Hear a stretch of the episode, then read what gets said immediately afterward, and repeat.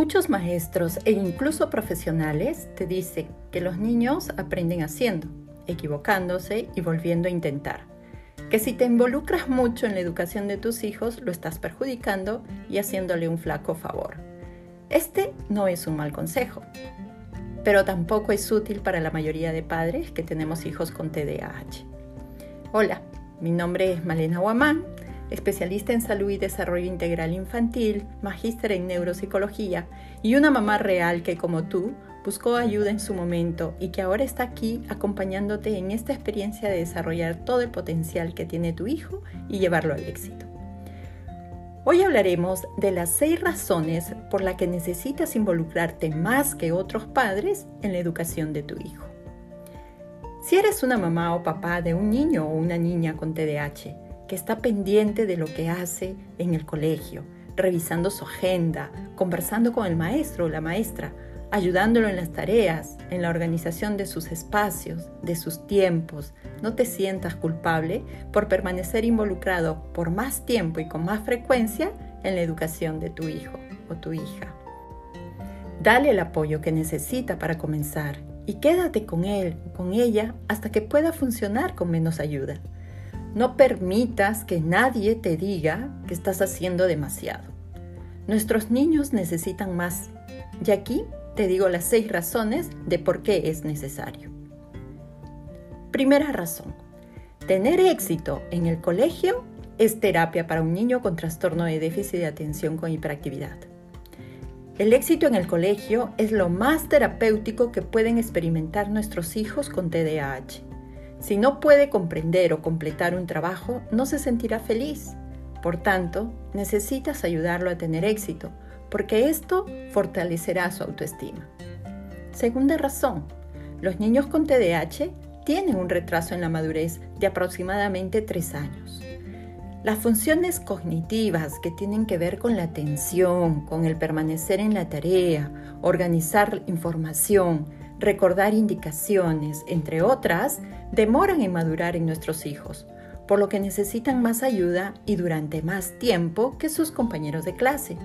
Si le niegas esta ayuda, quedará atrás académicamente y afectará su desarrollo socioemocional y cognitivo.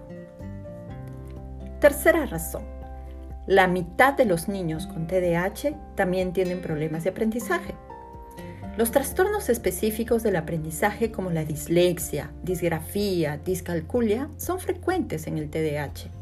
A menudo estas discapacidades no se diagnostican a tiempo, por lo que es importante estar atentos y vigilar de cerca su progreso para detectar cualquier dificultad y realizar una intervención oportuna con un especialista.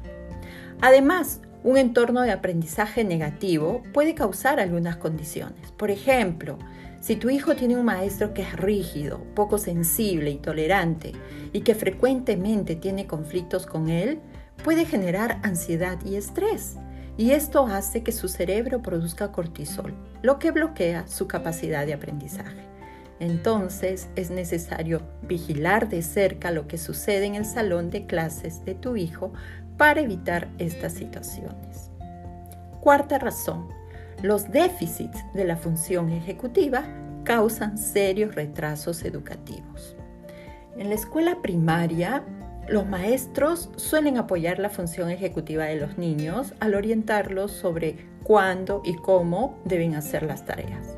Pero a medida que los niños crecen, esta ayuda va disminuyendo y se espera que sean más responsables y se manejen de manera autónoma. Esto es realmente difícil para un niño o una niña con TDAH. Es necesario tener un plan para ayudarlos a mantenerse al día con sus trabajos. Quinta razón. Es posible que el maestro de tu hijo no conozca su historial. Dependiendo del tamaño de la clase y de la escuela de tu niño, es posible que su maestro o maestra no sepa nada sobre él o ella cuando comience el nuevo año escolar. Entonces es necesario que te reúnas con cada maestro o por lo menos les escribas al inicio de año para asegurarte de que le brinde el apoyo adecuado a tu niño. Averigua cuánto sabe sobre el TDAH y qué tan abierto está para aprender. Si tu hijo tiene un ex maestro con el que trabajó bien, pídele a ese educador que hable de manera informal con su nuevo maestro sobre la mejor manera de trabajar con él o ella. Sexta razón, las características emocionales del TDAH pueden desviarlo todo. Ten siempre un plan de crisis a la mano. Si tu niño o niña suele experimentar situaciones de estrés donde se produce una desregulación emocional que pueda alterar el funcionamiento eh, de la clase online, prepara un plan con él sobre qué hacer y qué medidas tomar por si se siente molesto o molesta durante la clase. Conversa con el maestro para que conozca sobre el plan y para que pueda brindar el apoyo en caso sucediera. Un plan de respaldo y una buena comunicación aumenta también la probabilidad del éxito académico. Es necesario que asumas un papel activo y práctico en la educación de tu hijo con TDAH. Así que, resumiendo, puntos importantes. Reúnete con el maestro de tu hijo o tu hija antes de que comience el colegio. Habla con él sobre las características del TDAH de tu hijo. Dale a conocer las fortalezas, desafíos, intereses y éxitos de tu hijo. Colabora con el maestro en las adaptaciones adecuadas. Vigila el progreso de tu niño. Elabora un plan para las situaciones de estrés que podrían presentarse. Mantén una rutina para las tareas, las comidas, el ejercicio y la hora de dormir. Bien, hasta aquí lo que tenía preparado para compartirte en este episodio. Espero que la información brindada te sirva para ponerte en acción y convertirte en ese papá o mamá que tu hijo necesita para llegar al éxito. Gracias por acompañarme.